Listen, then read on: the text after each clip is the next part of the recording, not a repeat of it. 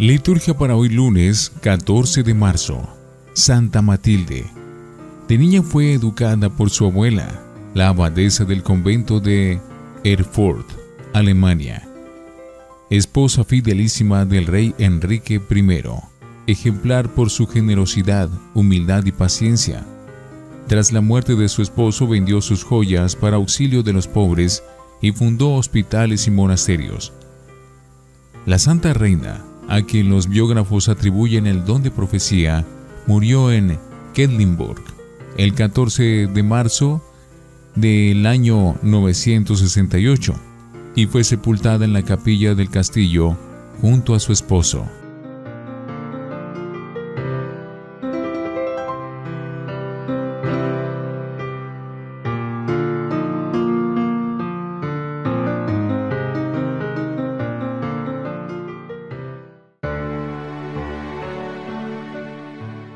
Antífona. Sálvame Señor, y ten misericordia de mí. Mi pie se mantiene en el camino llano, en la asamblea bendeciré al Señor. Oremos. Oh Dios, que para nuestro progreso espiritual nos mandaste dominar nuestro cuerpo por la penitencia. Concédenos evitar todo pecado y entregarnos con amor filial al cumplimiento de tus mandamientos. Por nuestro Señor Jesucristo, tu Hijo.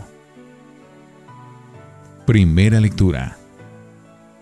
Del libro de Daniel, capítulo 9, versículos 4b al 10.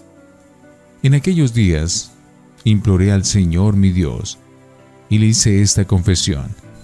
Señor, Dios grande y temible, que guarda la alianza y el amor a los que te aman y observan tus mandamientos nosotros hemos pecado, hemos cometido iniquidades, hemos sido malos, nos hemos rebelado y nos hemos apartado de tus mandamientos y de tus normas. No hemos hecho caso a los profetas, tus siervos, que hablaban a nuestros reyes, a nuestros príncipes, a nuestros padres y a todo el pueblo. Tuya es, Señor, la justicia y nuestra la vergüenza en el rostro, que ahora soportan los hombres de Judá, los habitantes de Jerusalén y de todo Israel, próximos y lejanos, en todos los países donde tú los dispersaste, a causa de las infidelidades que cometieron contra ti.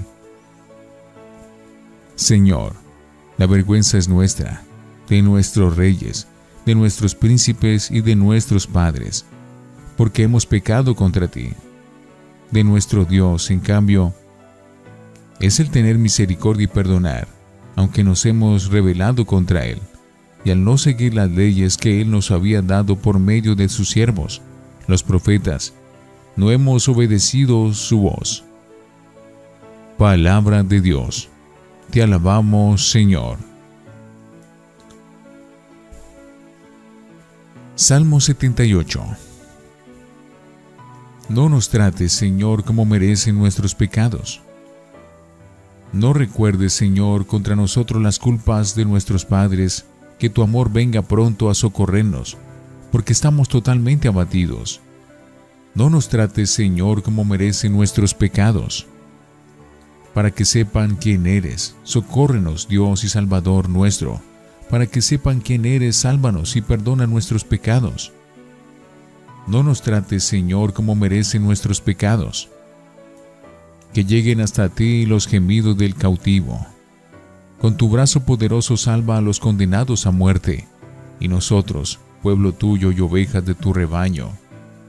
Te daremos gracias siempre, y de generación en generación te alabaremos. No nos trates, Señor, como merecen nuestros pecados Honor y gloria a ti, Señor Jesús. Tu palabra, Señor, son espíritu y vida. Tú tienes palabras de vida eterna. Honor y gloria a ti, Señor Jesús. Del Santo Evangelio según San Lucas, capítulo 6, versículos 36 al 38. En aquel tiempo Jesús dijo a sus discípulos, Sean misericordiosos como su Padre es misericordioso. No juzguen y no serán juzgados, no condenen y no serán condenados, perdonen y serán perdonados. Den y se les dará. Recibirán una medida buena, bien pesada, apretada y rebosante en los pliegues de su túnica, porque con la misma medida con que midan, serán medidos.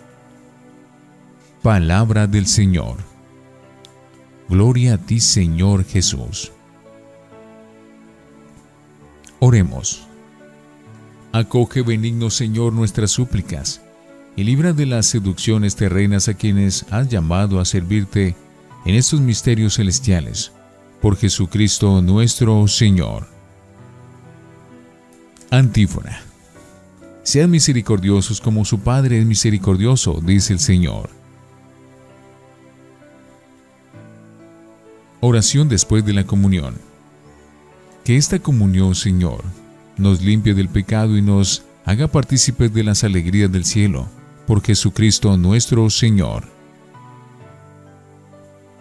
Fortalece, Señor, con tu gracia los corazones de tus fieles, para que sean constantes en la oración y sinceros en el amor fraterno. Por Jesucristo nuestro Señor. Lección Divina. Oremos. Te bendecimos, Señor, porque nos amas y perdonas. Confesamos que hemos pecado contra ti y los hermanos. Nuestro pasado nos sofoca y el mal nos hace prisioneros. Señor, no nos trates como merecen nuestros pecados. Enséñanos a ser indulgentes como tú lo eres, para que desterremos todo juicio duro y toda acritud. Amén. Lectura. Reflejar el perdón de Dios. A ti, Señor, la justicia, a nosotros la vergüenza en el rostro. Porque hemos pecado contra ti. Al Señor Dios nuestro, la piedad y el perdón. Porque nos hemos rebelado contra Él. Así se expresa el profeta Daniel en su hermosa oración penitencial en nombre de todo el pueblo arrepentido eran los tiempos de la persecución religiosa del rey Seleucidad de Siria, Antíoco IV Epifanes, lo que suscitó la resistencia del sacerdote Matatías y de los hermanos macabeos. La respuesta del Señor a la oración del profeta será, en una visión retrospectiva, la profecía simbólica de las 70 semanas previas a la liberación del destierro. No basta lamentar las aclamaciones y calamidades públicas y políticas que padecemos, como si no tuviéramos que avergonzarnos en primer lugar de nosotros mismos. Pero venturosamente Dios está siempre dispuesto al perdón para el que se reconoce culpable. De esa actitud compasiva de Dios hemos de aprender nosotros comprensión y perdón mutuo que son facetas siempre actuales del amor. En el Evangelio de hoy oímos a Jesús decir, perdonen y serán perdonados, den y se les dará. La medida que usen, la usarán con ustedes. La misericordia y el perdón son grandes cualidades de Dios, como le gusta repetir al evangelista Lucas. Dios actúa así precisamente porque lo puede todo si San Juan define a Dios como amor, Lucas lo muestra como misericordia, que es decir lo mismo. De ahí se concluye que la verdadera grandeza del hombre, lo que le realiza como tal, es reflejar esa imagen de Dios Santo que lleva dentro. Demasiadas veces la velamos con nuestra ruindad, estrechez de juicios y sed de venganza. Reconocer que somos pecadores es nuestra única salida hacia la liberación y la salvación de Dios. Por eso nos dice hoy Jesús, perdonen para ser perdonados, amen para ser amados. La vida de cada día es ambivalente. Nos ofrece la oportunidad de abrir nuestros corazones a la generosidad, como hace Dios mismo e hizo Cristo o bien cerrarnos en nuestra propia mezquindad e intransigencia. No es fácil reconocer los hierros y errores de la vida y de la fe, ya sea ante los demás o ante Dios. No es fácil presentarse con el rostro lleno de vergüenza ante el Señor de la justicia, pero precisamente esa actitud hace posible que su justicia se convierta en misericordia desbordante. No hemos de tener miedo o vergüenza de practicar la misericordia, ese atributo característico de nuestro Dios. Dispongámonos a dar y recibir el perdón, a medir con la misericordia, a guardar la alianza y el amor a los preceptos del Señor. Acerquemos a Él e imploremos confiadamente su perdón. Reconozcamos que Él es grande, pero no para aplastarnos, sino para recibir nuestra humilde y sincera confesión de pecados. Solo así seremos verdaderamente hijos del Padre.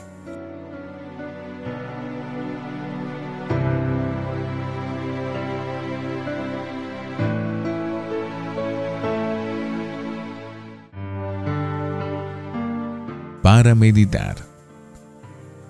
Conversión al amor y al perdón. No tenemos otra opción. O crecemos en estatura espiritual mediante el amor que perdona y acepta a los demás con sus limitaciones humanas, o disminuimos hasta enquistarnos en el enanismo mediante una actitud egoísta. Sobra decir que la actitud correcta es la primera, la única que tiene proyección cristiana y de madurez personal, la única que verifica el seguimiento de Cristo por su discípulo. Los textos bíblicos de este día de Cuaresma nos están pidiendo a gritos una conversión. De lo contrario, es imposible cumplir la consigna de Jesús. No juzguen, den, perdonen. Eso nos parecerá la bonita utopía de un soñador perdonar a cambio de nada. Eso es demasiado. A lo sumo decimos, yo perdono, pero no olvido, con lo cual gratificamos un rescoldo de venganza y mal querer. Sin embargo, el amor auténtico padece de amnesia espiritual, que forma parte también de un amor real. Si con humildad ante el Señor entendemos que nosotros mismos necesitamos ese perdón gratuito de Dios. Más todavía que efectivamente somos objeto del mismo, las cosas cambian. Entonces podemos perdonar con el amor con que hemos sido perdonados por Él.